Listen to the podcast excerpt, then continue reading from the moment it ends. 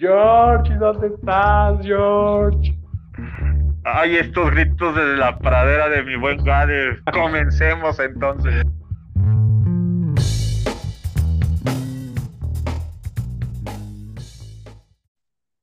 amigo? ¿Cómo estás, amigo? Buen día.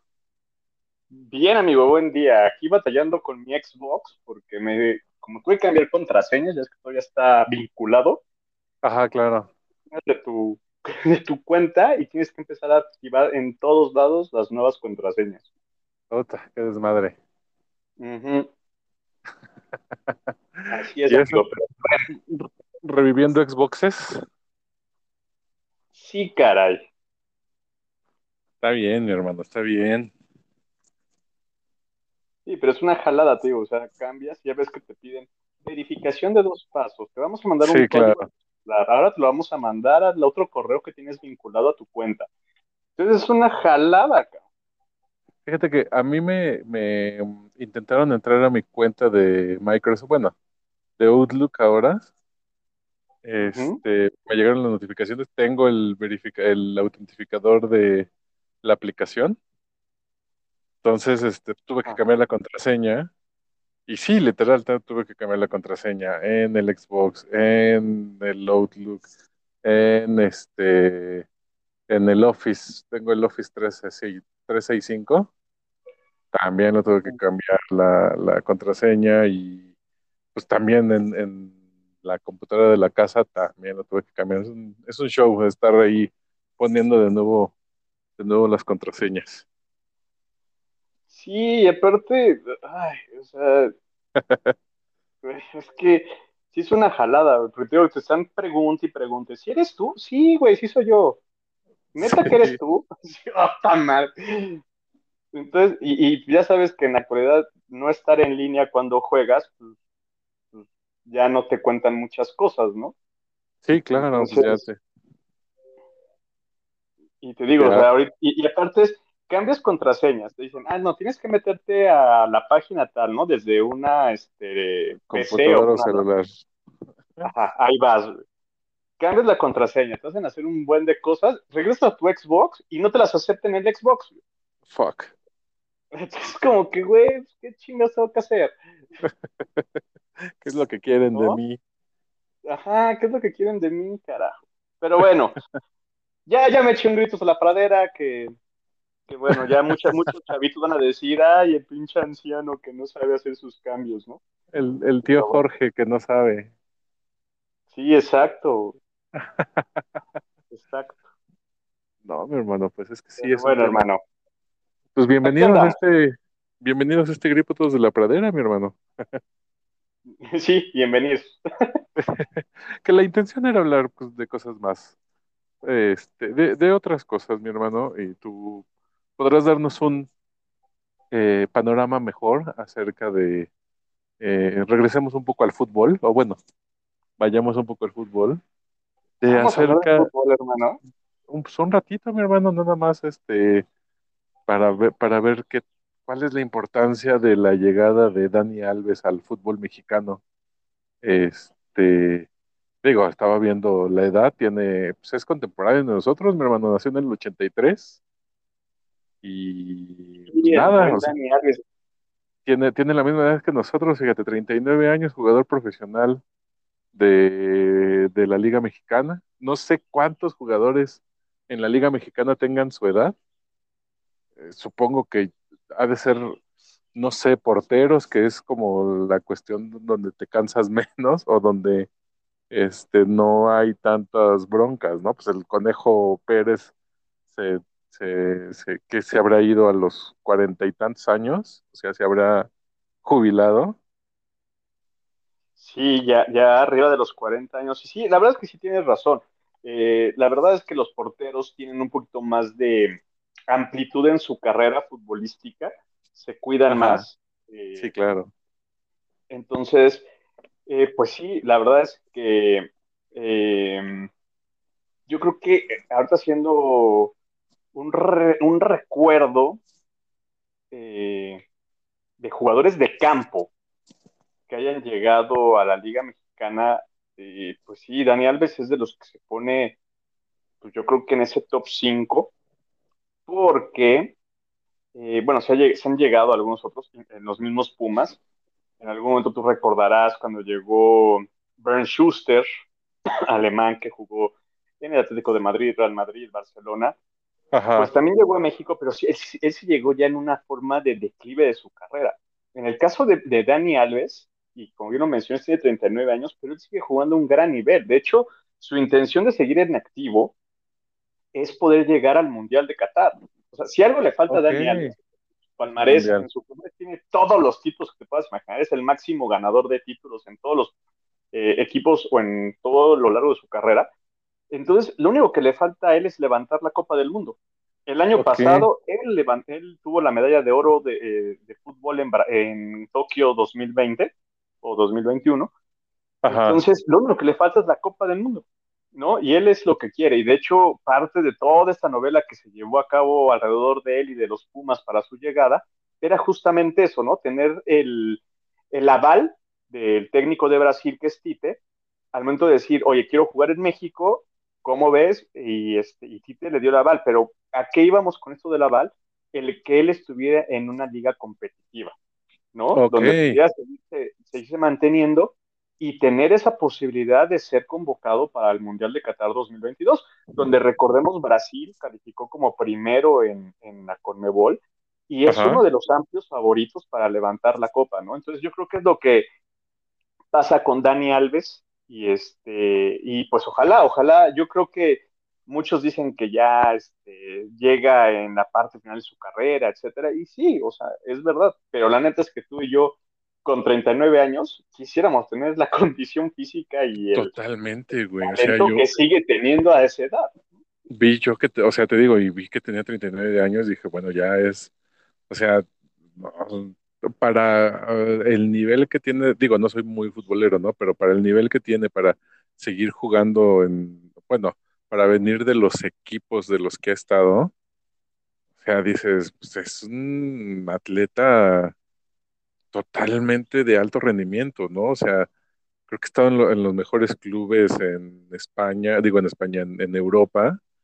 Y digo, independientemente de que llegue a, los Pumas acá en, la- en México, sí considero que es algo como muy importante a nivel país, ¿no? A nivel, este, pues, eh, Liga Mexicana de Fútbol, eh, pues la contratación de un personaje tan, tan importante en el fútbol pues, mundial.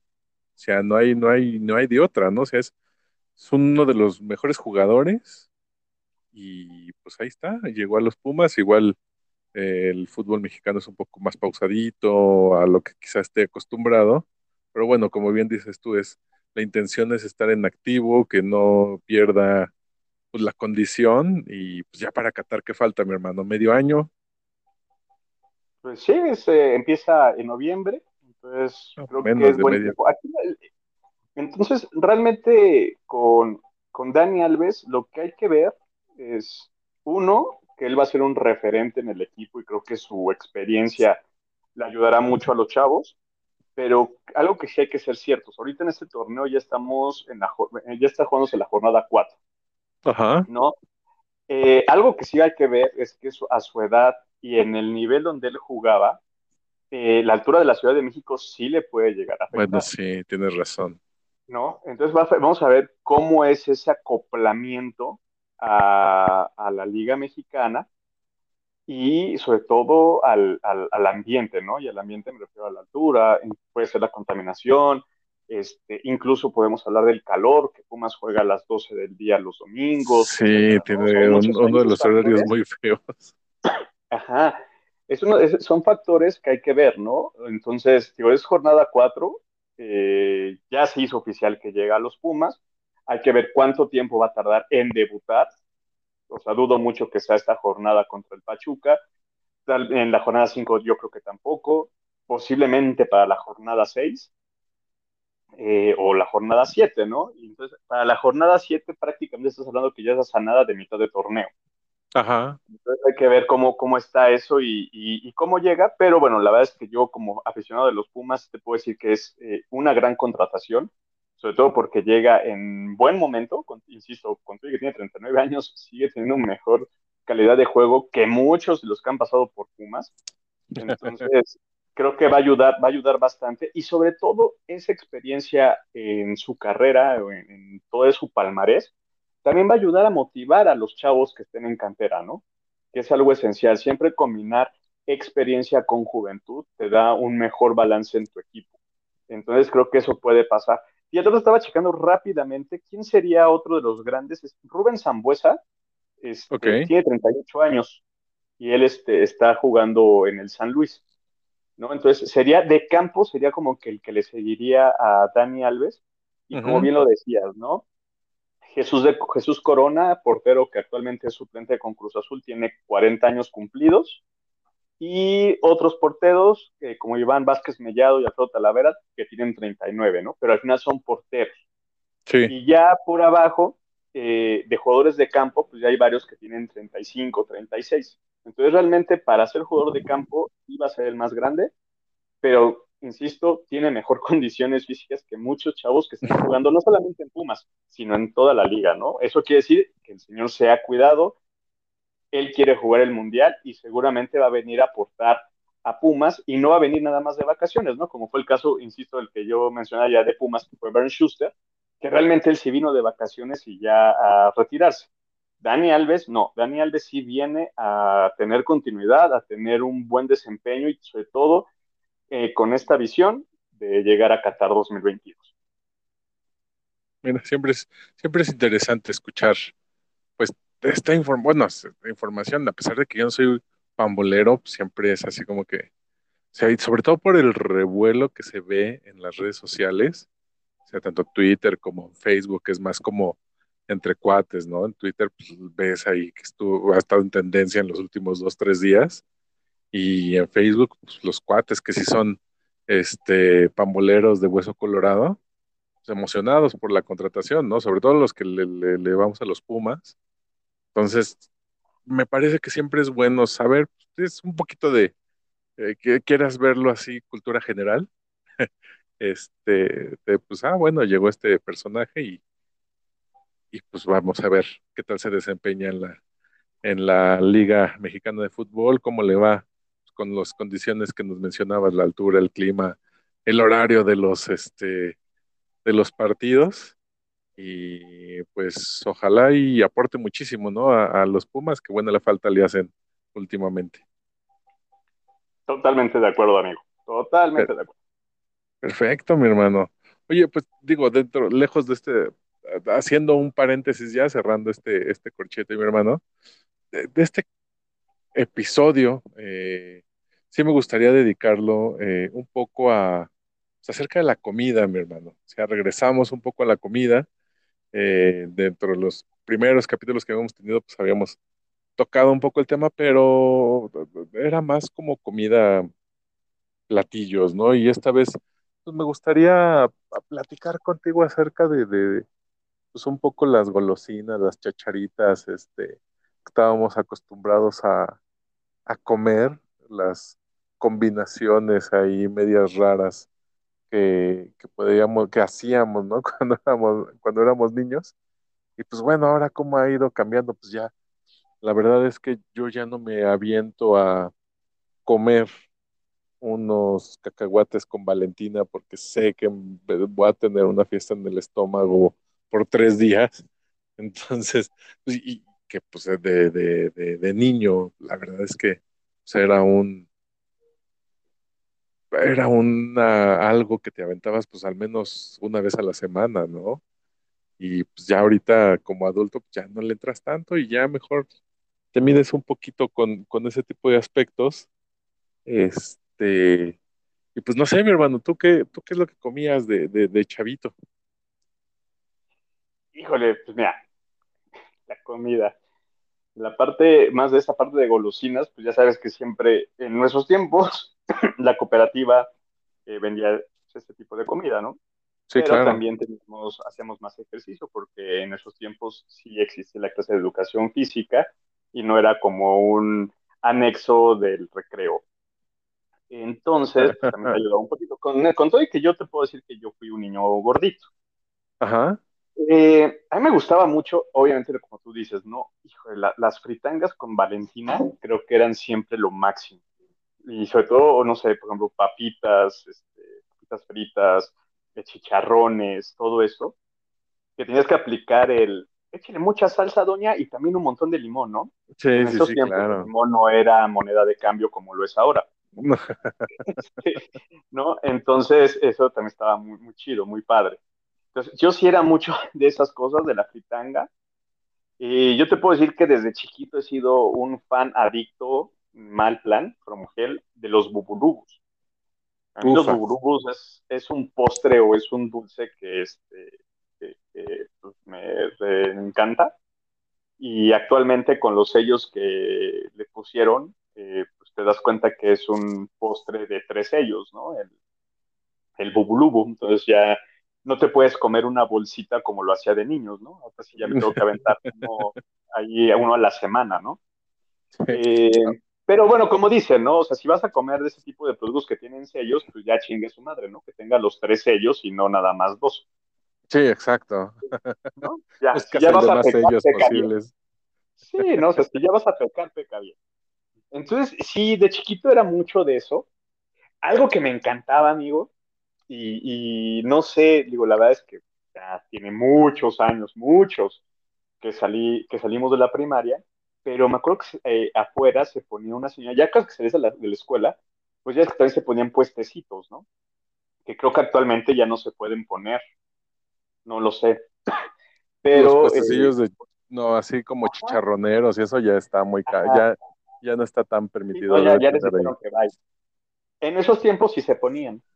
Y había una señora, eh, que ahorita no recuerdo su nombre, pero vendía unas congeladas, amigo, unas congeladas y de esas en bolsita, ¿eh?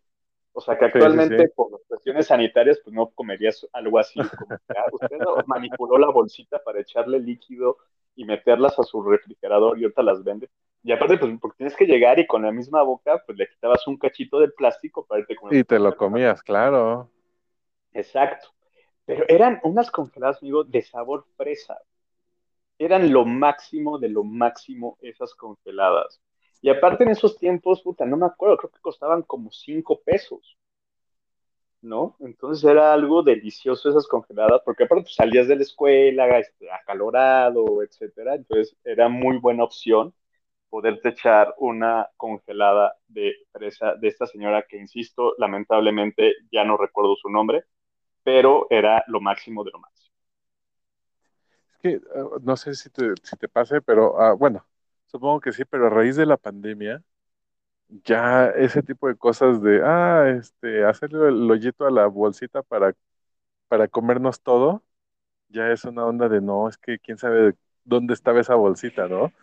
O sea, como bien dices, yo recuerdo en la primaria que si ibas por tus chicharroncitos, este, échale un chorro de salsa y limón, y ese, ¿cómo le podemos llamar? Caldito que quedaba de salsa valentina y limón.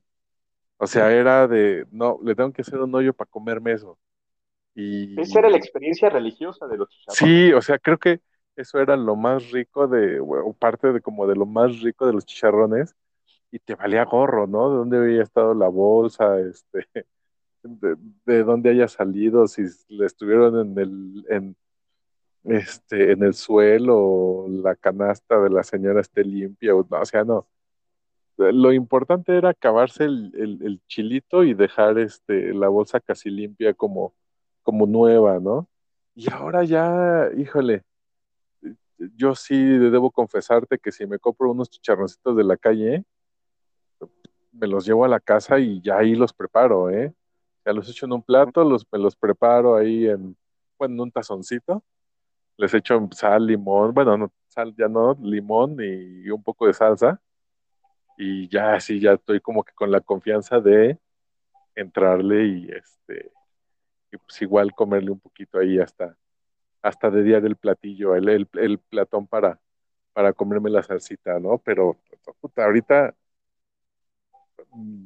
meterle la boca a una bolsa en la calle ya, ya es impensable, mi hermano.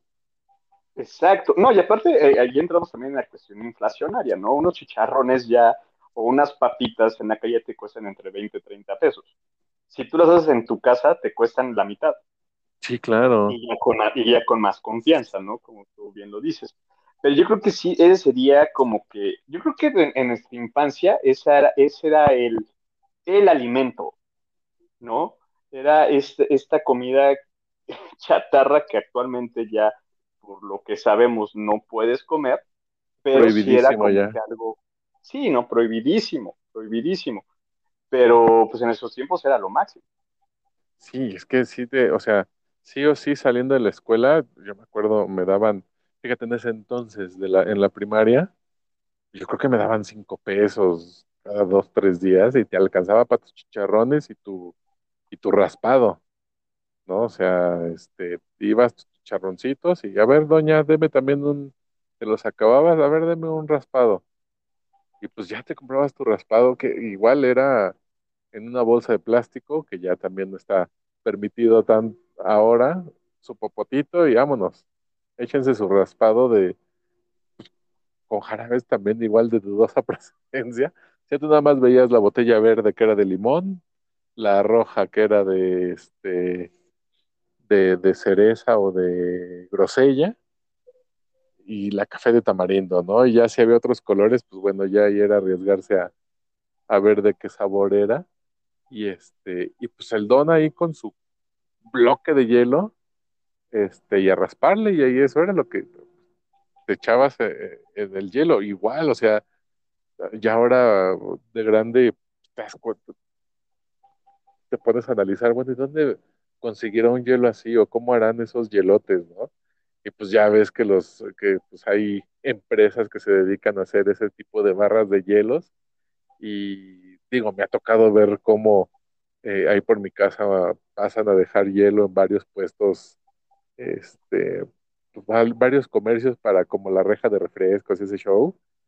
Y Claro. dices, no, o sea, híjole, espero que no reparta uno de esos bloques de hielos a, a un señor que, re- que haga raspados, porque híjole, sí, no, nada higiénico, mi hermano. Y la verdad es que de niño pues no te pones a pensar eso, ¿no? De, ay, ¿de dónde habrá salido este hielo? ¿Será agua purificada o será agua de la llave? No sé. Yo creo que te daban agua de la llave y pues te la tomabas sin ninguna bronca, ¿no? Y bueno, agua congelada de la llave y te la tomabas sin ninguna bronca y hacías, por eso tenemos los anticuerpos que tenemos, ¿no? Ya ahorita ya tanta, tantos cuidados a, a, a nuestros hijos, pues ya es este, igual ya les provoca un poco de, de alergias el, el entrar en contacto con, con estas, Es que pues una agua normal, ¿no? sí, es que te vas haciendo, vas, vas cambiando conforme pasa el tiempo, ¿no? O Sí, sea, de claro. chavito te puedes echar eso y este, y ahorita como de adulto, como bien lo dices, pues ya le piensas dos veces, déjate de comer eh, en la calle, ¿no? O- pero porque eso fue algo que tuvimos que empezar a valorar eh, con base en lo que nos ha dejado la pandemia. Pero, por ejemplo, tú como papá, este, pues supongo que esos hábitos que tú llegaste a tener de chavito, no se los has pasado a tus hijas, ¿no? Porque también no, ya no. le preguntas más, ya es como, este, no, pues, o sea, yo estoy viviendo las, este, las, las reminencias de haberme portado así de chavito y ahorita mis 39, 38 años. Bueno, 39, porque debo decirles, haciendo un paréntesis, el señor Gadek acaba de cumplir años, ¿eh? Ahí les deja, ahí para que le manden sus, sus felicitaciones al buen Gadek. Tengo Eh, días. Entonces, este, o sea, tío, ya como que eres más consciente de esa parte. Digo, si tú me lo dices yo como tío consentidor que soy, porque soy soltero y no tengo hijos, pues yo sí soy como que se les antojan unas papas, órale, va, ¿no? Yo- yo Dense. digo, dense, ¿no? Pero también, yo- y, y de- y debo decir, o sea, yo sí soy bien, pues sí, vamos a decir irresponsable, Ajá. porque yo tengo cosas que sé que me hacen daño, pero me vale, ¿no? O sea, por ejemplo, los bubulubos, ¿no? Es como que, ah, ni madres, ¿no? O sea, pues, ¿por qué voy a dejar de tener esos gustitos, ¿no? Cuando mejor ya debería decir, no, güey, espérate, pues, no, ahorita no puedes comer esas cosas, ¿no? O las papitas, o la salsa, o sea, yo soy mucho, por ejemplo, yo soy mucho de botanas, y pues yo sí le sigo echando la Valentina, y tengo una palomera, y me encanta ponerle que la salsita inglesa, que el jugo Maggi, la Valentina, unas gotas de limón, sal y tener la botana para ver una película o ver una serie en la televisión. Digo, eso No, pero- es pero- responsabilidad, ¿no? Ajá, pero, eso ya está, eso está chido porque ya la, la, ya teniendo tú la palomera y metes el maíz que te venden en bolsita, ¿no? Ya no es tanto como las bolsas que metes al microondas, sino que ya es Ujú. palomitas que se hacen al vapor, o bueno, el- a- pues al aire, ¿no? Es aire caliente y se, se hacen las palomitas. Entonces son súper más naturales y es, según los nutriólogos, es mejor eso a comerte unas papas o unos chicharrones, ¿no? Está súper bien esas palomitas. Digo, eh, hago, hago paréntesis, ¿no? Sí, es muy natural porque las que te comías en la escuela, No, no, Igual, pero ¿no? insisto, o sea, aunque estén hechas en casa, ajá, serían buenos si las comieran natural. Pero si Sí, les claro. vacío media botella de Valentín, tres cuartos de salsa inglesa y, y un cuarto de, de jugo Maggi, pues ya no son tan buenas, ¿verdad? Digo, pero mejor, buenas, pero sí, pero ya no son tan, tan saludables, o, o no creo que un doctor diga, ah, qué bueno que te preparas tus palomitas en casa. Sí, de hecho, si quieres, vacile toda la botella, no tienen que ser tres cuartos, échale toda de una vez. No, nunca me lo va a decir un doctor. Pero, pues, a lo mejor si en la parte saludable, pues es como que, bueno, están hechas en casa, este, con la salubridad que tú tienes eh, internamente, y ya no sabes cómo las estás preparando, ¿no? Y no cómo las preparó el señor del carrito de allá afuera. Eh, pero insisto, ¿no? Eso es algo, eso es algo que pasa a raíz de la pandemia. Porque estoy seguro que si no hubiéramos vivido o no estuviéramos viviendo esta época COVID, seguiríamos con las mismas este, malas, bueno, si con toda la pandemia hay gente que sigue viviendo con malas costumbres, ahora imagínate si no hubiera habido, pandemia, ¿no? Entonces creo que seguiríamos como que en ese mismo ritmo, ¿no? Porque es increíble, yo me acuerdo cuando empezamos con la pandemia en el 2020, eh, según la ciencia ficción que vivimos en los 80s, principios de los 90s, para el 2020 iba a haber carros volando. Pero Ah. lamentablemente para el 2020 estábamos aprendiendo a cómo lavarnos las manos. sí, Entonces, eh, es a lo que voy. Sí hubo una circunstancia, un factor que nos hizo cambiar los hábitos, pero con todo y eso, sigue habiendo malos hábitos, se continúa con los anteriores y bendito Dios, por lo menos intentamos cambiar un poquito, pero realmente pues, no evolucionamos como tal con la pandemia. Bueno, pero es que fue como lo que nos pasó con la, este, con el H1, en- eh, con la gripe porcina, sí es la H1N1, Ujú. que igual, o sea, se pusieron, se echaron a andar todo esto de lávate las manos y así el lavado de manos y este, el estornudo de cortesía, el estornudo y el toser de cortesía, ¿no? Que es con el antebrazo y este, y si regresas de la calle, igual lávate las manos y chalala, uso de cubrebocas. Pasó, yo me acuerdo que hubo un tiempo, como un lapso después de, de esa epidemia, a fin de cuentas fue, este, en el que pues seguían habiendo gel antibacterial en los establecimientos, este, tú llegabas de tu casa y te lavabas las manos, o llegabas de la calle, ¿no? Independientemente de que fueras al trabajo, un restaurante, a, a tu casa y te lavabas las manos, ¿no? Entonces, conforme fue pasando el tiempo, se fue diluyendo esa eh, cultura de limpieza y, como dices, regresamos a los malos hábitos, ¿no? Regresó, bueno, llegó esta pandemia que ya llevamos pues, dos años, siguen algunos este, hábitos de, de, limpieza, pero ves poco a poco que ya la gente le empieza a perder el miedo al virus, ya es más como, ah, bueno, ya no es tan mortal, ya estamos vacunados, pues este, si nos contagiamos, ya nada más son dos, tres días de, encierro y párale de contar, ¿no? Entonces, como que ya la gente está más confiada, eh, olvida esa cultura de, de, de salud que, que, ya teníamos y pues regresamos a los, a los hábitos de siempre, ¿no? O sea, yo algo que me, as, me, no, me no me asombra, pero sí me, eh, me llena de, no sé cómo llamarlo, es que no es asco, pero bueno, es, me da ansiedad, vaya, es cuando la gente sube el transporte y trae sus papitas y va comiendo y va parada y, se va agarrando del tubo y se chupa hasta los dedos. O sea, hay gente que, para comer hasta las, las, las chácharas este, lo come de una forma que te antoja, pero lo ves como en ves el contexto global en lo que está comiendo y dices, no, yo no me atrevería a hacer eso, ¿no? Comerte unas, o sea, ahorita ya no, ¿no? Comerte unas papitas en, en el transporte en lo que llegas a, tu destino.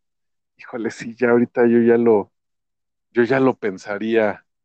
Bueno, mejor dicho, yo ni lo pensaría, o sea, es algo que ya no haría yo, ¿no? O sea, y, pues bueno, pues ya mucha gente lo, lo, lo hace y, y pues ya le perdió el miedo al, al, virus, mi hermano.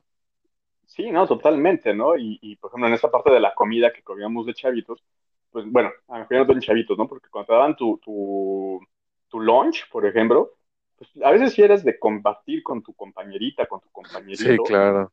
también el paso de manos, ¿no? Que normalmente en esos tiempos el, el, el lunch este, ideal era el sándwich, que podía ser de cualquier cosa, de huevo, de jamón, de queso, jamón de puerco, o queso de puerco, o sea, había un montón de, de cosas, ¿no? Que actualmente Hasta de ya mermelada.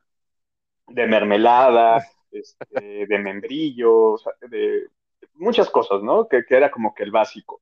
Otro, el clásico cubito de jugo, eso es de Boing, o el Sí, sí, triangulito, sí. ¿no? Ya no existe el triangulito. Y, a lo, y algunos papás que eran este, responsables, pues mandaban una fruta, ¿no? Como que, ah, bueno, esta es la fruta, el juguito que actualmente también tiene creo que tres sellos, y este, el sándwich, ¿no? Perdón. Entonces, pues era como que algo esencial. Y además, o sea, en esos tiempos era, además de este lunch que te daban, te llegaba a tocar que te dieran dinero, ¿no? Que ya lo Ajá. gastabas en algo más en la cooperativa o como yo ya platiqué, en la salida de la escuela. Eh, bien lo dices, pues algo esencial era que tú comías con las manos, ¿no? O sea, yo me acuerdo que había, había, había veces que entrenaba básquetbol, pues obviamente botas el balón muchas veces, pues, las manos te quedan negras, ¿no? Y de Sí. repente, pues sí, vas y te lavabas las manos, pero, ups, en, en el, en el, en el baño, pues no hay jabón, ¿no? Entonces nada, te lavabas, te enjuagabas con agua, ¿no? O sea, literal. Y lo primero que hacías era, ah, mira, unas papitas, ¿no? Y vas, ¿no? Comienzas a chuparte los dedos, etcétera. Yo también, ¿eh? Y no creo que sea algo malo. Este, creo que al contrario es algo responsable. Actualmente ya, si lo, o sea, yo ya yo no como en la calle. Sí, no. ¿no? Y antes yo sí era mucho también, a lo mejor no, no te daba tiempo de, de desayunar, entonces era como que vas al trabajo y te vas comiendo algo, ¿no? Para no llegar con el, con el estómago vacío al trabajo. Pero ahorita yo actualmente ya no lo hago, ¿no? Por lo menos que tú ya platicas, o sea, es que ya lo que hemos vivido en estos dos años y medio, pues es como que no, pues, o sea, no voy a hacer eso, ¿no? O sea, no sé dónde la gente se agarró, dónde la gente este, se limpió al estornudar, etcétera, ¿no? Pero que también caemos a lo mismo. La gente se relajó tanto que ya le empezó a valer todo lo que se pudo haber aprendido al principio de la pandemia y que ahorita ya no lo aplica, ¿no? Sí, Entonces, pues, la claro. comida como tal, pues, digo, ya eh, platicando de la comida ya más, más grandes, amigo. En la facultad, pues estuvimos en una facultad, que era algo esencial para que, que comíamos dentro de la facultad, eran los tacos. Y en, dentro de ciudad universitaria, algo que es esencial son los tacos de canasta, que no sabías dónde los preparaban, que no sabías realmente qué tipo de ingredientes tenían, porque luego yo pedía, ah, dame dos de chicharrón y uno de papa, ¿no? Y de repente el de papa lo veías y así como, ah, chinga, ¿esto es papa? ¿Neta? Ajá. Ching- chingabas, ¿no? ¿En Y también la salsa. la papa es roja? Exacto, ¿no? Pero pues nos valía. O bajábamos al, al restaurancillo que estaba en la entrada de la facultad y era tus, tus tacos de, de, según de bistec y de longaniza, ¿no? ¿A qué quiero llegar con eso? Es que pues, nosotros comíamos porque pues universiambres, universidambres, entonces pues tenías que comer algo, ¿no? Aparte en nuestros tiempos eran bien baratos los tacos de canasta y también los tacos que vendían ab- abajo. Pero imagínate, ahorita hay una nota, en estos días salió una nota de que en la parte de Tacuba, encontra- o sea, Tacuba, yo me bajaba en Tacuba, nunca llegué a comer en el mercado de Tacuba, o sea, yo sí me bajaba y luego luego a buscar mi micro, pero que encontraron gente que estaba vendiendo carne de perro y gato, güey. Fuck. Entonces, es a lo que voy. En la calle luego, pues antes nos valía, ¿no? Como que no tenías esa conciencia o de dónde vendrá la carne, o sea, ¿neta serán bistec? ¿O qué onda, no? Y a lo mejor ahí viene también, o sea, y desde mucho antes viene pues la onda esta del suaperro, ¿no? Que- o, o- o esta onda que dicen que si vas a una taquería y no hay un perro cerca, es porque la carne puede ser de dudosa proce- este, procedencia, porque perro come perro, ¿no? Perro no come perro. Digo, digo, son como esas leyendas urbanas. Pero te digo, en estos días corrió esta nota, de hecho la pueden buscar en YouTube, la sacó Villalbazo en Azteca, que en la zona de Tacuba encontraron una... De, de hecho, no, de hecho fue en Tultitlán, güey. O sea, me- me- ¿Qué yo me fui a Tacuba. tal? En Tultitlán encontraron como que el rastro, pero que descubrieron que en puestos, que en puestos de Tacuba vendían esta carne, ¿no? Claro. Entonces, pues, está cañón. Insisto, en esos tiempos nunca pensábamos en eso, ¿no? Era como yo que, no- qué bueno que los sí. y vas, ¿no? Yo no Los daba. dudo que me haya comido unos tacos de perro y los haya disfrutado, ¿eh? No dudo que en algún momento en mi vida me haya comido unos taquitos de perro, mi hermano. No, ni yo, amigo. La verdad es que, o sea, es así, o sea, yo creo que... Pero digo, o sea, no somos tan enfermos como en China, ¿no? O sea, en China vas caminando por Ah. un mercadito y ves ahí al pobre perro o al pobre gato. O sea, Ajá, si yo viera sí, al no. perro o al gato, obviamente jamás me pararía en ese puesto. Pero acá como no lo ves, es como, ¡puf! Otros. ¿Te acuerdas de estos, ay, estos tacos que eran muy famosos por la zona de universidad? Eran los chupas, ¿no? Los chupacabras.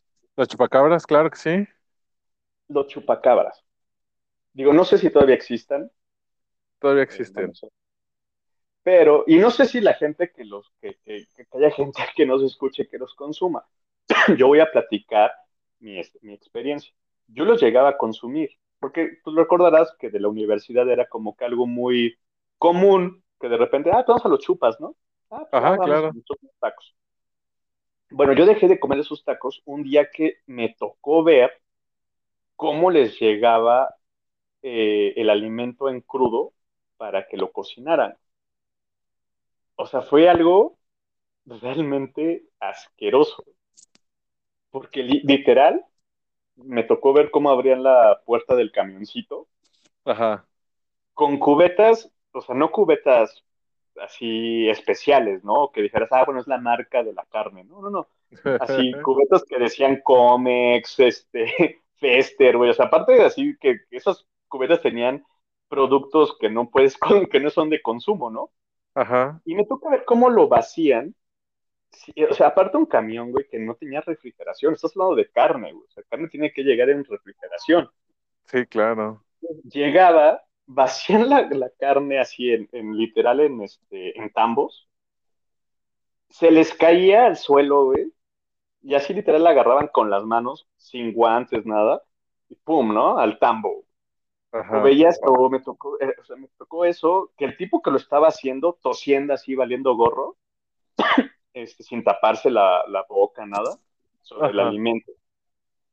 Y estos güeyes del chupacabras agarraban los tambos, así literal, ¿no? Y los metían, este, pues, como una tipo bodega, y este, pues yo creo que los vaciaban literal así, güey, y sacaban otra vez el tambo para seguir llenando. Entonces tú no sabías cómo estaba de salubre, donde, o sea, cómo venía, de dónde venía la carne, cómo transportaban la carne y a dónde llegaba la carne, ¿no? Entonces yo a partir de, eh, eh, de esa vez que me tocó ver, e insisto, no quiero quemar al, al negocio, este, si hay gente que consuma, pues, cada quien, yo estoy platicando lo que me tocó a mí ver, y pues desde entonces ya no como esos tacos, y estoy hablando que eso fue pues, por ahí del 2005, estamos hablando ya de 17 años, Sí, claro. es- entonces, pues no, o sea, yo jamás.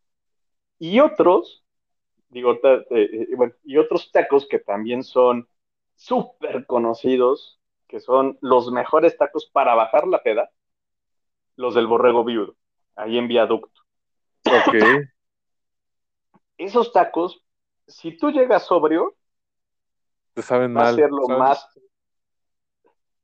Sí, o sea, si tú llegas sobrio a ver esos, a, a comer esos tacos, créeme que este, no los vas a gozar. Sí, Si ¿no? llegas borrachísimo, son los mejores. son los mejores. Una vez se me ocurrió ir, bueno, no, no se me ocurrió a mí, más bien eh, había de visita un, este, un, una familiar o de una amiga que vivía en Europa y pues vin- vinieron, ¿no? Y pasamos a cenar allí esos tacos, ¿no? Pero íbamos sobrios. O sea, fue como el precopeo ir al, al borrego viudo. Yo jamás había ido sobrio. No te miento, amigo, en el anafre o en el comal donde hacen la carne, me tocó ver cucarachas caminando. Ah, Y qué me tocó ver cómo, y me tocó ver cómo el güey que está, estaba ahí, o el taquero, no sé si la vio, no sé si no la vio, pero cómo la partía y la revolvía en la carne. No. Entonces sí fue, para mí también fue súper impactante, así de, no mames, ¿no? Yo he comido aquí muy borracho y seguramente, bueno, no muy borracho o tomado, ¿no? Vamos a decir, he pasado aquí tomado y, este, y pues la verdad es que nunca te das cuenta de eso. Sí, no, es que, es que mira, ese- esos tacos, sí, como bien dices, o sea, los comes eh, sobrio y no, no son buenos, no son, pero ya borracho es, es una gloria. Y creo que también por lo mismo, no sé si ya están muy acostumbrados a tratar con gente borracha, que siento yo que hasta el trato es grosero de los taqueros. Eh, te voy a decir por qué, porque siempre, alguna vez que yo fui igual, en la noche y una onda así casi de tipo precopeo, de vamos a los borregos vivos y ya después nos vamos a echar el trago para no tener la panza vacía. Llegamos, nos sentamos, ah, sí, dame. Digo, tiene lo que tienen, es que la verdad es que sí son muy rápidos, pues, para entregar, ¿no? Pero son rápidos por lo mismo de que quieren que desalojes rápido, porque les llega, les llega gente y les llega gente, entonces no quieren que estés tanto tiempo ahí haciendo sobremesa o, o qué sé yo. Entonces, digo, tú borracho, pues la verdad es que no te das cuenta de este tipo de, de situaciones, ¿no? De, ah, sí, ¿qué vas a querer? Este, ¿qué les sirvo? Entonces ya les traigo la cuenta, ¿no? Porque pues ya cuando estás borracho dices, no, sí, tráeme otros tres o lo que sea. Pero ya cuando vas sobrio, pues es así como que, no, este, o sea, y, y esas como prisas para que te levantes, sí digo, no, no, no me gustaba, no me gustó su sabor y su trato de, de esos tacos, ¿no? O sea, hay otros mejores y a mucha gente les, les late esos, esos tacos del borrego viudo. A mí la verdad es que no, no son mi hit. Y este, y pues aparte sí sentí, desde esa vez que sentí así como la, pues la urgencia de que ya párate, eh, dije, no, ya en la vida vuelvo a ir a esos tacos. Sí, no, no, no, este, digo, son experiencias que te pasan, ¿no? Como otras que, este, que muchas pueden ser muy gratificantes, lo quieres ver así. Este, yo, bueno, de chavito y actualmente todavía siguen en, allí en la colonia donde vive mi papá, el clásico güero, ¿no? El clásico güero, güero. tienes una taquería, es que soy güero, ¿no? Entonces, ah, qué detalle, ¿no? Qué gracias por, por lo de güero. Eh, sí, o sea, yo cuando llego a visitar a mi papá, la que sí todavía aplico de pues, unos tacos, ¿no? Unos tacos ahí del güero o del chino. En este caso era el chino, ¿no? Allá con, con- en donde vive mi papá. Y pues yo sí sigo aplicándole, ¿no? Sea, vamos por unos tacos al chino. Digo, ya están bien caros, ¿no? O sea, yo me acuerdo, fíjate, me acuerdo mucho de una experiencia que me pasó con él. este, digo, yo de chavito te voy a platicar así, ¿no? el que actualmente, bueno, el que ahora es mi padrino de primera comunión, cuando era novio de, de mi prima, pues ya sabes, ¿no? Este, pues yo estaba de vacaciones por allá de chavito con, con la familia de mi prima, y este, pues llegaba el novio, ¿no? "Ah, ¿Qué onda? No, es la chingada. Pues, este, pues vente, ¿no? Pues, acompáñanos, vamos a echar unos tacos.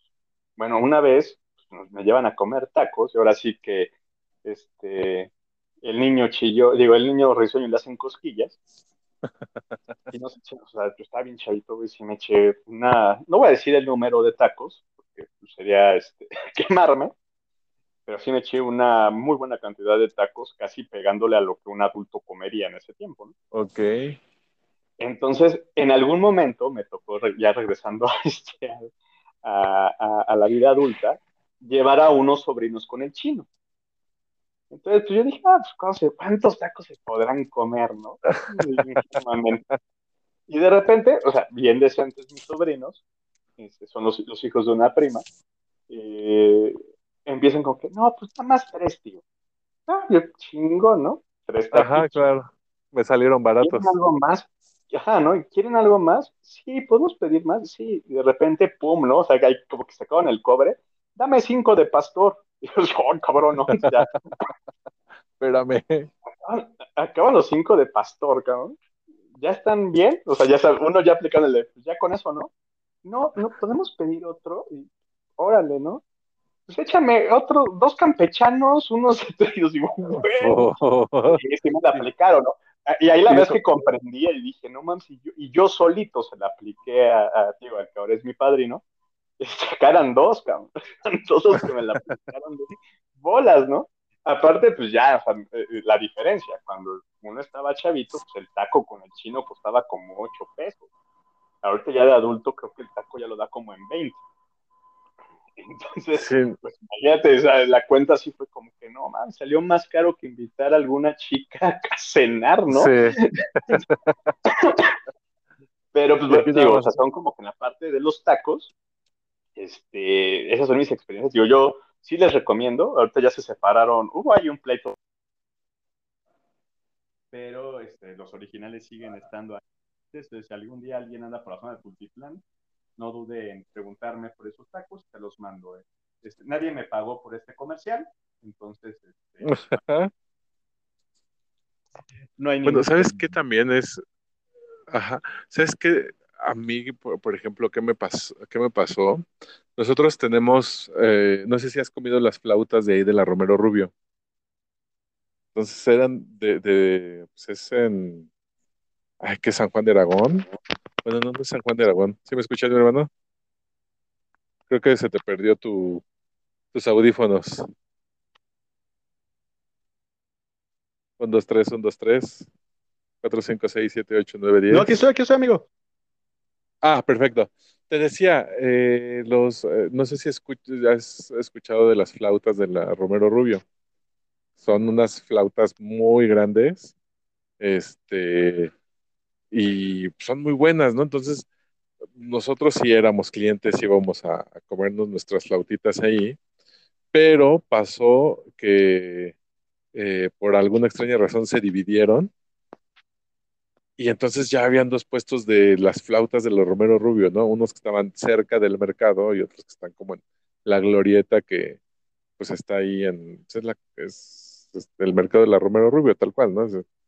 Entonces, sí, eso de, de que se dividan los taqueros o que se separen, híjole, es un gran dilema porque quieres o no, en conjunto tienen pues, como que el sazón y ya cuando se separan dices, bueno, este, de los de este lado tienen su, el sabor de la carne, pero estos son los que fríen bien las flautas y tienen el, el toque perfecto para, o sea, como me gustan a mí las flautas, ¿no? Otra que también me pasó a mi hermano, antes, pues cuando andaba de novio con Nubi, eh, ahí por su casa había un taquero y éramos clientes, o sea, ya hasta el señor nos, ¿cómo está? Buenas tardes, ya casi casi preguntábamos por la familia y todo. O sea, ya que el taquero se vuelve como parte de tu familia, parte de tu vida. Y de buenas a primeras nos, alguna vez nos dijo, bueno, es que no, ya, ya no voy a hacer mi, ya no voy a ser este, pues como dueño de este negocio, ya lo traspasé, pero pues también los tacos que vienen van a estar buenos, ¿no?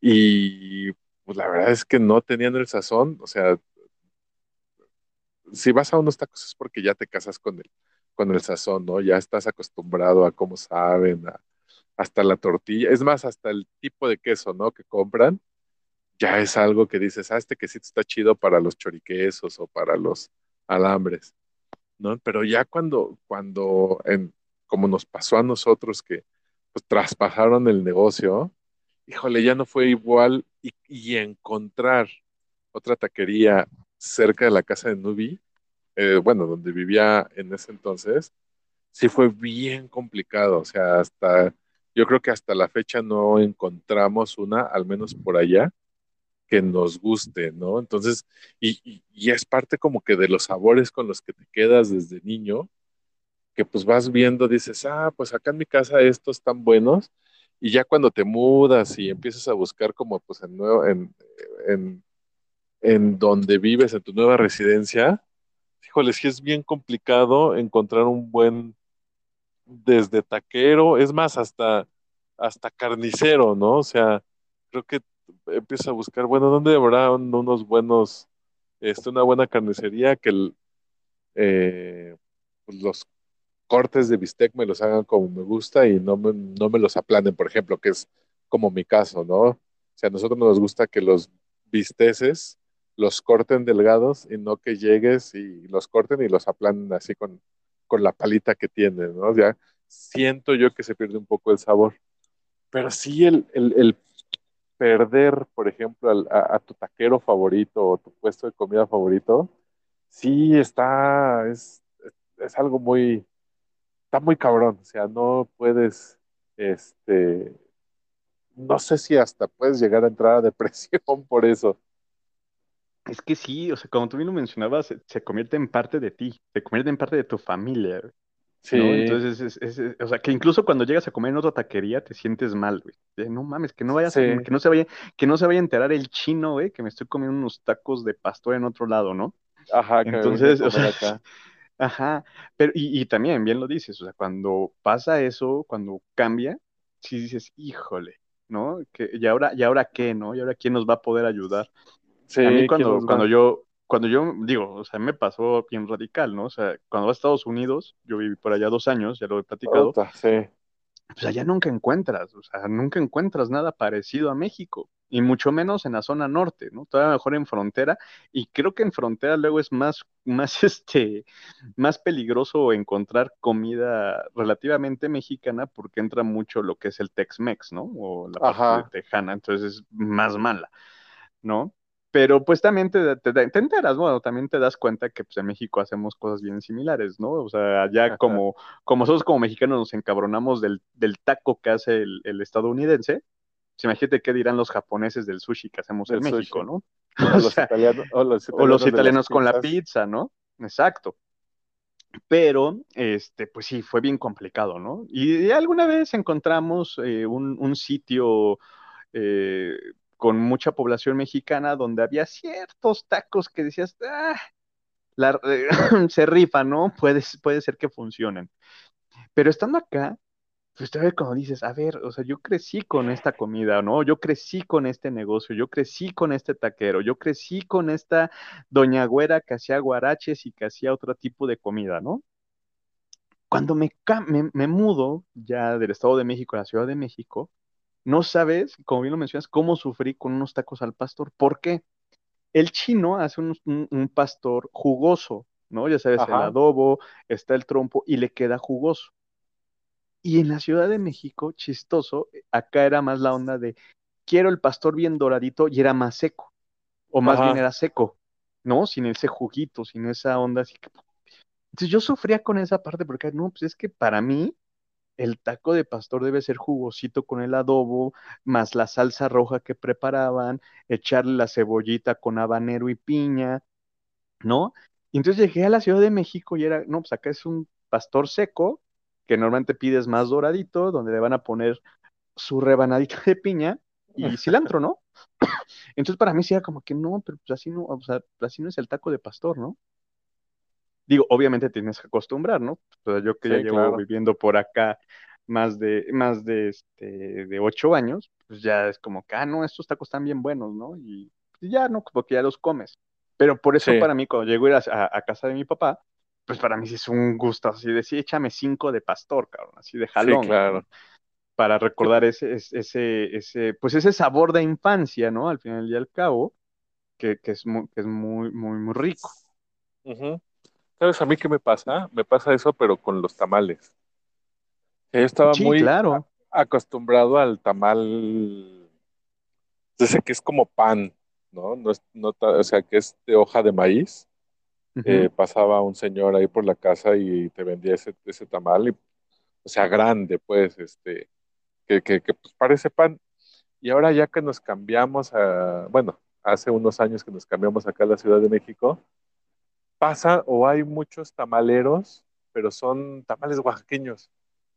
Sí. Y digo, a pesar de que tengo familia, que mi papá es de Oaxaca, no, no me terminan de agradar los tamales oaxaqueños.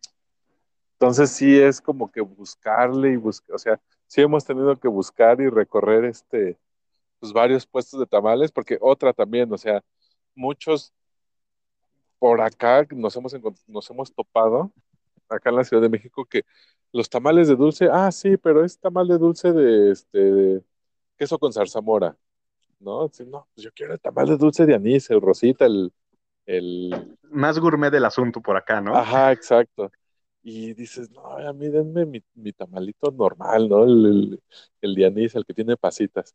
Y no, acá ya son tamales dulces, sí, pero de, nos tocó, una vecina se puso a vender tamales y vendía, te digo, este, de eh, queso con zarzamora, de Hershey's, y no me acuerdo que era otro de dulce, que decías, ah, no, muchas gracias, ¿no? Entonces sí, el, el tratar de encontrar este tamalero o, taquero, este, ya cuando te pues, brincas del nido, sí es como que complicado. No sé, creo que lejos de ver dónde está la tienda y a qué hora pasa el de la basura, creo que eso es como parte de la vida adulta que tienes que, son de las labores que haces ya saliendo de, del nido, te digo, y llegando a tu a tu nuevo hogar, ¿no? O sea, es dónde habrá unos buenos tacos, dónde habrá, este, pues, en mi caso, tamales o,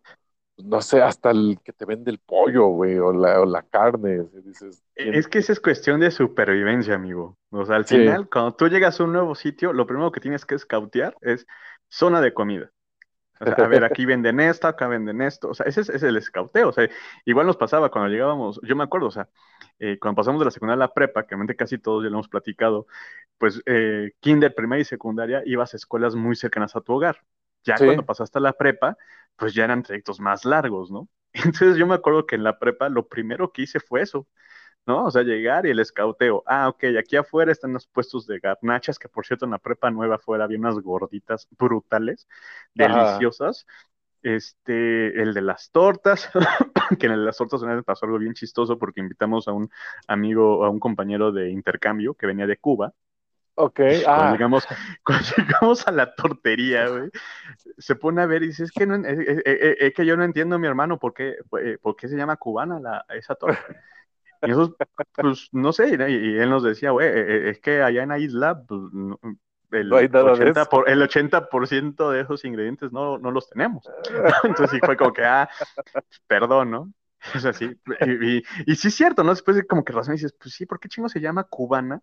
Y es la que le ponen de todo. Cuando, pues, en, en, el tiempo que nosotros estábamos este, en la prepa, pues Cuba estaba en una recesión económica bien loca por el bloqueo económico que tiene Estados Unidos sobre ellos, ¿no? Entonces, como que, bueno, ¿no? Porque después tú recordarás que, pues, me veías la, torta, la suiza, decías, pues sí, tiene todo el sentido, ¿no? Tiene toda la variedad de quesos posibles de, la torta suiza, ¿no? Pero bueno, esa es una anécdota. Pero entonces, regresando a ese punto, pues sí es como que una, una cuestión de supervivencia. Llegar, escautear qué tipo de comida tenemos. Si veías uno que decía ensalada y fruta, ese es el primero que descartabas en nuestro tiempo. Sí, claro. no, decía fruta y ensaladas, no, bye. Uy, las gorditas, no mames, con un chingo de aceite. Venga, deme tres, ¿no? sí. Entonces, pues, así lo hacíamos. Y cuando, igual, cuando nos mudamos de casa o cuando nos, cuando te mueves de residencia, pues también es lo primero que haces, ¿no? Yo me acuerdo que aquí cuando, cuando llegué donde vivo actualmente, pues sí fue, digo, uno, el básico, porque pues, el mexicano no come, ¿no? Se echa un taco. Sí, Entonces, lo primero, primero que buscas cuando te cambias de residencia es dónde va a estar mi taquero favorito o mi taquera, ¿no? Sí, sí, sí, sí. Que ahora ya hay más taqueras, fíjate, me ha tocado ver más taqueras donde vamos nosotros, eh, la que prepara los, bueno, ahora sí que la dueña de la taquería es una chica la chica y su hermana. Entonces, este, pues ya nos ha tocado ver un poco más de, diversidad, que también ese es un, es un tema de discusión, ¿no, mi hermano?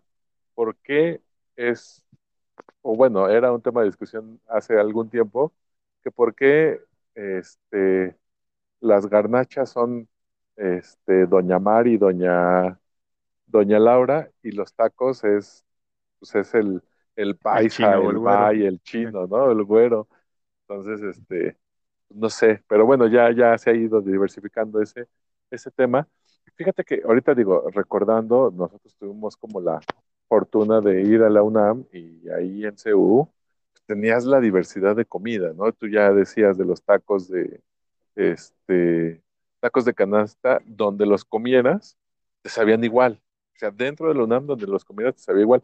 No sé si haya una mafia de taqueros de canasta, si alguien los regente, vete a saber. Ah, no, pero seguro. tacos, si te los comes en la Facultad de Ciencias Políticas, o si te los comes en la Facultad de Filosofía, que están casi este, en polos opuestos, te saben igual, ¿eh? Pero lo que teníamos también es, este, muchos iban a la Facultad de Ciencias a, a comer. Este, no recuerdo qué eran, si eran los tacos o qué era, y puta, eh, ahí en la Facultad de Ciencias era este, que, que escuchas a la gente, no, vámonos a la Facultad de Ciencias a comer. A mí me gustaba mucho ir, aparte, pues todo muy barato en nuestros tiempos de, universitarios, ¿no? A mí me gustaba mucho ir a la Facultad de Filosofía porque tenían un comedor eh, que si bien estaba grande, era barata la comida, o sea, te costaba el, eh, la comida completa 20 pesos, creo, ¿no? Entonces pasabas con tu charolita y podías coger entre dos, tres platillos y te servían tu sopita y tu agua, ¿no? Decías, "Ah, por 20 baros, pues la neta es que estaba chido. Ya si era un poco, algo un poco más garnachero, las, las garnachas de la Facultad de Filosofía, puta, esta- estaban buenas, ¿no? Este, y había una diversidad ahí bastante, bastante buena. Bueno, el pasillo de, de la salmonelosis le llamaban, Sí, claro.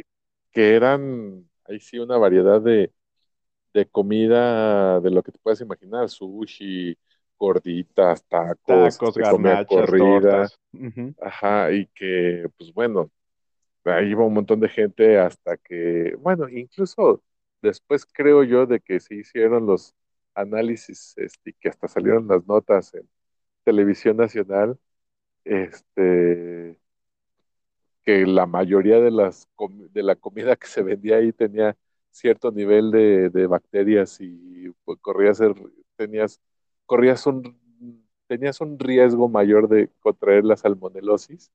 Este, pues aún No, es así la que sí, gente, sí hacían, sí hacían valer su, su nombre. su nombre, sí, sí, sí, y, y varios compañeros se enfermaron este, al ir a comer ahí. Digo, o sea, sí te enterabas de que, ah, bueno, del grupo de 100 que se, que se fueron a, al pasillo de la salmonelosis, mínimo uno este, no vino porque le dio una diarrea, ¿no? Entonces, este, ya ahorita ya está más fresa, creo, ese lugar, ya están ahí como, como restaurantillos ahí de la Roma, creo, pero en su momento sí era, pues sí era algo muy parecido a pasar como por una terminal de metro, ¿no? O sea, sí eran puestos muy precarios ahí en la calle y algo que me- a mí siempre me llamó la atención era que tenían ahí como que su canal de agua medio abierto que recorría todos los, este, todos los puestos y llegaba ya a un punto en el que pues iba por el drenaje, ¿no? A mí siempre me llamó la atención porque decía, ah, mira qué cagado ahí el rito, ¿no? Pero pues que a fin de cuentas decías, güey, pues es el agua que este, usan todos los puestos de ahí de, de- del pasillo de la amiba, del pasillo de la bacteria, este, y pues, o sea, las enfermedades a- al por mayor ahí. Pero fíjate que eso también nos hacía más fuertes, canijo. Sí, O sea, yo siempre he sí, creído, ¿no? O sea, al, fin- al final te hacías, te hacías este, inmune a muchas cosas al sobrevivir ese tipo de cosas. Insisto, en nuestros tiempos pues no había esta comunicación o no había este canal de malinformación o desinformación o de información, ¿no? Porque también no quiero decir que todo lo que nos informan está mal o es fake. Pero pues al final, en nuestros tiempos, pues tú comías y ya, ¿no?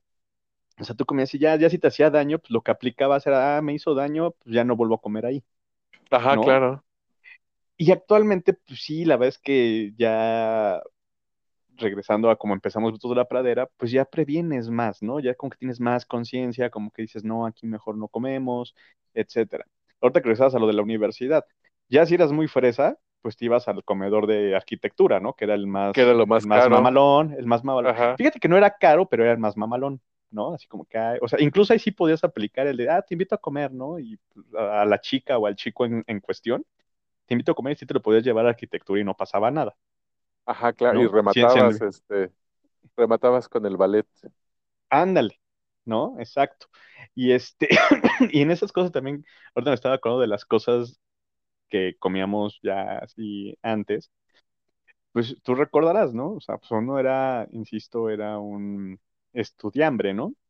Sí, Entonces, claro. ¿qué tal las fiestas, amigo? Cuando era de, pues, ¿qué? ¿Qué, qué compramos para, para, para el trago? Pues eran las famosísimas aguas locas, güey. Sí, sí, ¿no? O sí. sea, tú armabas aguas locas con muy bajo precio. Una vez me tocó ver o llevar a una persona a una fiesta universitaria. O sea, Ajá. yo fui, yo fui el chaperón, no crean que fui a la fiesta, ¿no? Yo nada más así, de, ah, te llevo. No, Sí, pues la verdad es que ya.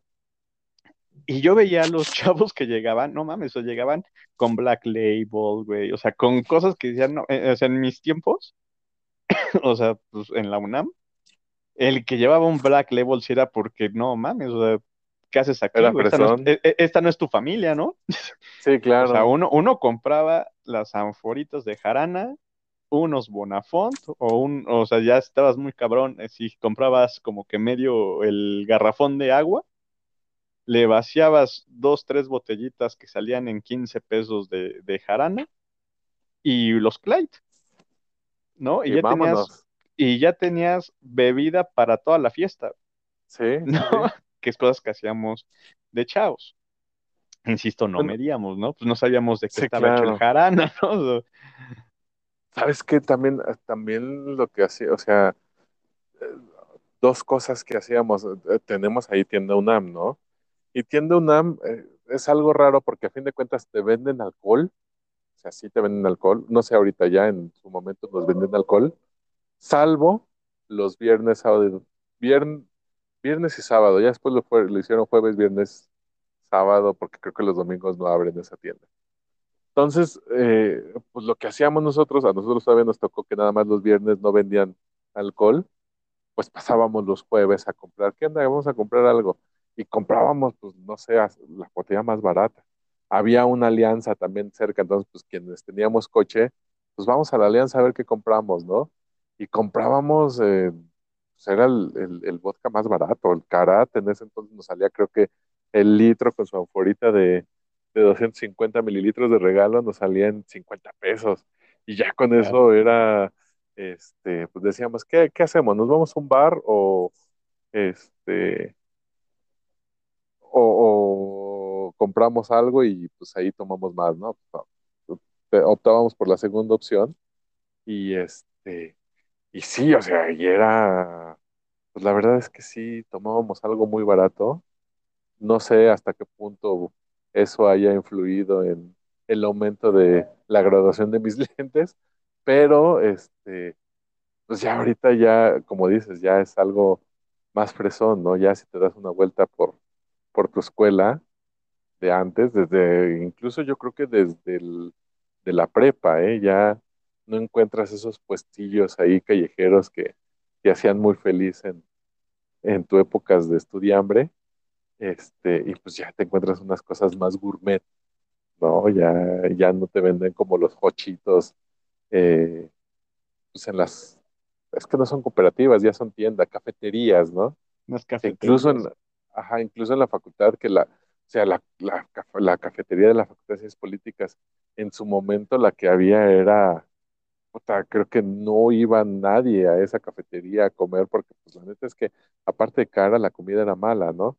Y ahora si te das una vuelta por allá, ya la cafetería es otra onda, ya es algo más, este, pues sí, una cafetería tal cual, ya no es algo tan feo y la comida no está mal. Eso sí, pues ya es más caro, ya es una cafetería de, este, pues bien hecha y derecha, pero, este, pues en, en nuestros tiempos de, de estudian, de estudiambres, pues no lo teníamos, mi hermano. No, fíjate que cuando estábamos en la universidad, yo nada más fui a esa cafetería un par de veces y una vez para echarme un cafecín, a lo mucho. Y eran Nunca, malos. no, y eran malos, ¿no? Entonces no, nunca comía alimentos ahí. Ahorita, para llegar a la facultad, te, este, ¿te cobran el estacionamiento o mostrando la credencial de, ex- de exalumno puedes pasar gratis? Ah, Pues mira, hace, yo ya tiene años que no voy a la facultad. Creo que la última vez que fui, pues fue un examen profesional, pero te estoy hablando de hace cuatro o cinco años. O sea, ya no entiendo, que no me voy a parar y en, en su momento sí fue de, ah, vengo a un examen profesional. Ah, ok, tenga su boleto, pasa. Ah, Entonces, ok. pues, pero no sé, no sé ya a los, a los estudiantes si les den algún tarjetón o algo, porque pues, digo, en nuestro momento muy pocos llevaban coche. Ahorita Y aún así ya- estaba lleno. Y aún así Sí, siempre y aún estaba así- lleno el estacionamiento. Y ahora ya es de, no, pues ya no alcancé estacionamiento en la facultad, pues hasta el Estadio Olímpico. ¿No? Vas, Ah, ya, ya, ya, ya agarrar. Ajá, ya agarrar el Ajá, camioncín. el que agarrar el camioncín. Entonces, este, que te- eso te implica pues mínimo unos 15, 20 minutos más de, de tiempo. Entonces, este, pero pues quién sabe, mi hermano. Pero ¿te parece si lo dejamos aquí, mi hermano? Ya para no alargar más. Sí, sí, porque ya me dio hambre. Ya me Sí, dio hambre, entonces sí, vamos a, a comer. Es que ahorita que cuando dijiste lo de los hochos, me acordé que en esos tiempos había hochos de 3 por 10, 3 por 10 pesos. 3 por 10 Que también, pesos. quién sabe, quién sabe de dónde, de qué, de qué calibre eran las salchichas, ¿no? Pero Sí, me pero acuerdo que te los, te servían con, con jitomate, cebolla, catsup, mayonesa y mostaza y eran lo máximo. Pero pues sí, ahí los dejamos con, con la onda de las comidas, de cómo han, cambiaron los hábitos alimenticios. Ahora ya hay hasta veganos y todo eso, ¿no? Pero está Sí, bien, se es- respeta, se respeta. Hamburguesa vegana. Ándale. No, bueno, está chido, hermano. está chido. Sí, sí, sí, pues cada quien, cada quien se, se engaña como quiere, no, es cierto. Cada quien come lo que quiere. Nada, está bien, y mientras uno se sienta saludable y quiera. y- no, y aparte, pues sí sabemos que ayuda también al efecto invernadero, la onda de no comer este res, puerco, todo eso, pero pues es que uno creció con, con esos hábitos, ¿no? Entonces es, Sí, es exacto. complicado, es complicado ir cambiando la narrativa y los. Ujú. Pero pues bueno, muchas gracias, amigo. Muchas gracias por esta invitación nuevamente aquí a Gritos de la Pradera. No, hombre, muchas gracias a ti, mi hermano. Un gusto, como siempre, platicar contigo. Y pues nada, sigan ahí escuchándonos en su canal de, este, de audio favorito. Eh, nosotros somos Gade Herrera, por allá, mi hermano. George Negrete, ya saben, así en redes sociales y pues, pues buen provecho. Aprovecha. Esto fue Gritos de la Padera. Muchas gracias. Adiós.